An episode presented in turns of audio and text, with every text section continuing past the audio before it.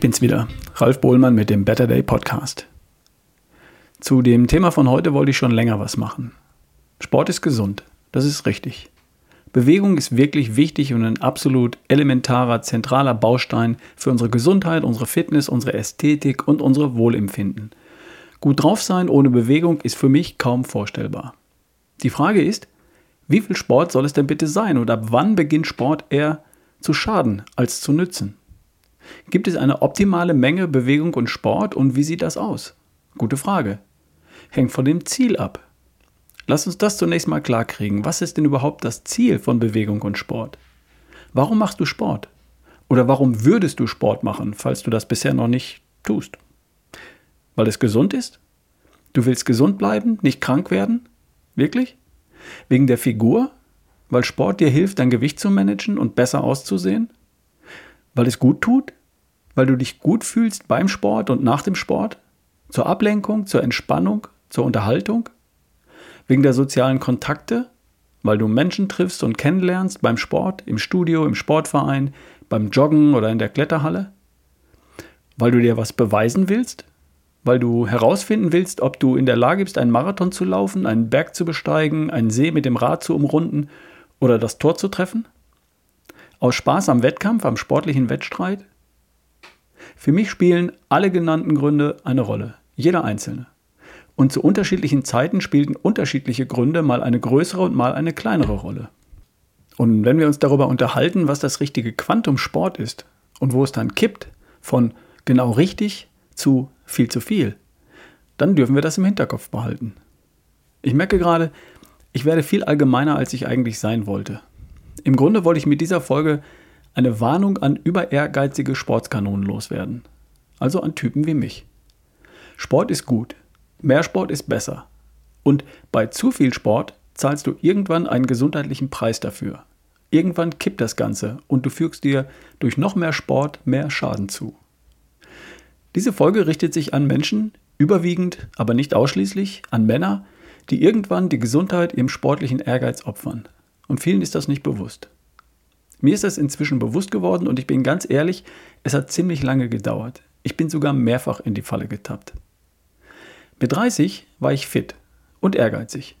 Mein erster Marathon in 3 Stunden 6 Minuten. Cool, da geht was. Der zweite Marathon auch so in dem Bereich. Dann kamen zwei Kinder, mein Start-up, Hausbau. Da war für Wettkämpfe ein paar Jahre lang keine Zeit. Aber die drei Stunden, die mussten irgendwann fallen. Und so zwischen 40 und 50 war wieder Zeit für sowas. Und ich habe mich über einen Zeitraum von zehn Jahren auf einem Niveau von drei Stunden auf den Marathon bewegt und darunter. Dreimal bin ich unter drei Stunden gelaufen. Den letzten mit 50 in zwei Stunden und 51 Minuten. Teilweise 80 Trainingskilometer in der Woche. In der Regel fünf Trainingseinheiten in der Woche.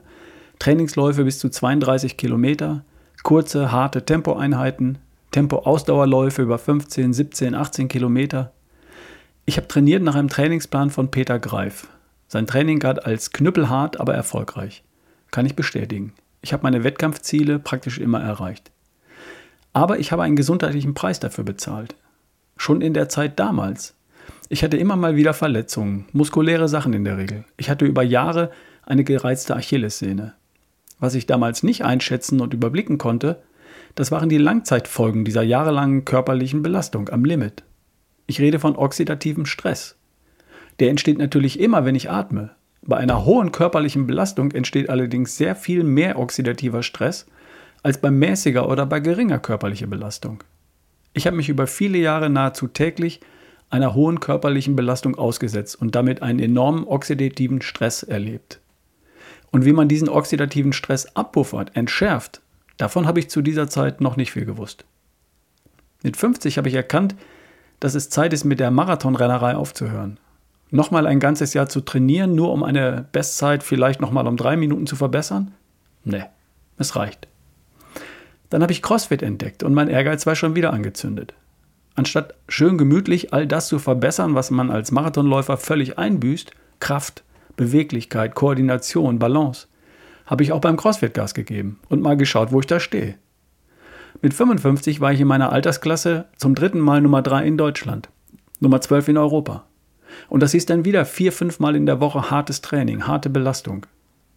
Heute weiß ich viel mehr darüber, wie man diese Belastungen abfangen kann und die gesundheitlichen Schäden so gering wie möglich halten kann. Heute weiß ich aber auch, dass eine jahrelange harte Belastung nicht ohne gesundheitliche Folgen bleibt. Schau dir ehemalige Profisportler an. Fußballer, Radsportler, Tennisspieler, Basketballer, Schweinsteiger, Becker, Nowitzki. Die sind nicht kaputt durch den einen Unfall oder durch die eine Grätsche, sondern durch jahrelange harte Belastung im Training und im Wettkampf. Keiner von den genannten ist wirklich gesund geblieben.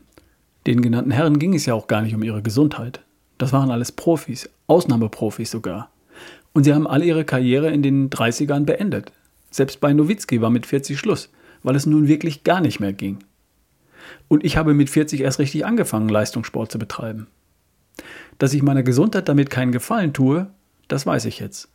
Ich habe in der Zeit meine Telomere vermutlich so richtig runtergebrannt. Wenn ich ehrlich bin, ging es mir auch nicht um meine Gesundheit. Ich wollte mir was beweisen. Ich wollte mir beweisen, dass ich das kann. Darum ging es mir. Und nicht um meine Gesundheit. Natürlich habe ich mir eingeredet, dass ich fitter und damit automatisch auch gesünder bin als der weniger sportliche Nachbar. Und das stimmt eben nur zum Teil. Gesünder wäre es gewesen, es mit dem Sport nicht zu übertreiben. Gesünder wäre es gewesen, 20 oder vielleicht 30 Kilometer in der Woche zu laufen, statt 80. Die meisten Kilometer davon ganz entspannt gejoggt und hin und wieder ein paar kurze Sprints. Dazu jeden zweiten oder dritten Tag eine halbe Stunde Krafttraining mit moderaten Gewichten oder mit dem Körpergewicht. Dann noch ein paar Minuten was für die Beweglichkeit. Fertig. Dazu ein höhenverstellbarer Schreibtisch im Büro, am Wochenende und im Urlaub in die Berge zum Klettern oder Wandern, immer entspannt und locker bleiben. Und hin und wieder mal Vollgas geben. So sieht ein bewegter sportlicher Lifestyle aus, der gesundheitsförderlich ist und keine gesundheitliche Belastung darstellt. Es spricht überhaupt nichts dagegen, mal einen Halbmarathon zu laufen oder einen Marathon. Und dafür natürlich auch entsprechend zu trainieren. Es spricht auch nichts dagegen, einen zweiten Marathon zu laufen, um sich eine Zeit unter vier Stunden zu holen. Oder von mir aus darf es auch ein dritter sein. Aber wer versucht, über einen Zeitraum von zehn Jahren auf einem Niveau von drei Stunden zu laufen oder darunter, der tut sich gesundheitlich keinen Gefallen. Das möchte ich hier gern klarstellen. Und das gilt ebenso für viele andere Sportarten, Sportarten. Spiel Tennis, aber nimm wahr, wenn dein Körper leidet und hör auf, wenn Verletzungen sich ankündigen. Geh in die Muckibude, aber trainier dich nicht kaputt. Fühle in deinen Körper rein und vielleicht ist es irgendwann Zeit, dich neu zu erfinden. Für mich ist Sport heute ein Instrument, das nur meiner Gesundheit und meinem Wohlbefinden dient. Vielleicht kommst du etwas früher drauf als ich. Das wünsche ich dir.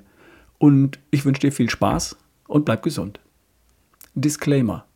Das hier Gesagte soll dich in keiner Weise davon abhalten, dich täglich zu bewegen, 10.000 oder 15.000 Schritte am Tag zu gehen oder zu laufen zwei, dreimal in der Woche deine Muskeln zu trainieren und hin und wieder Vollgas zu geben.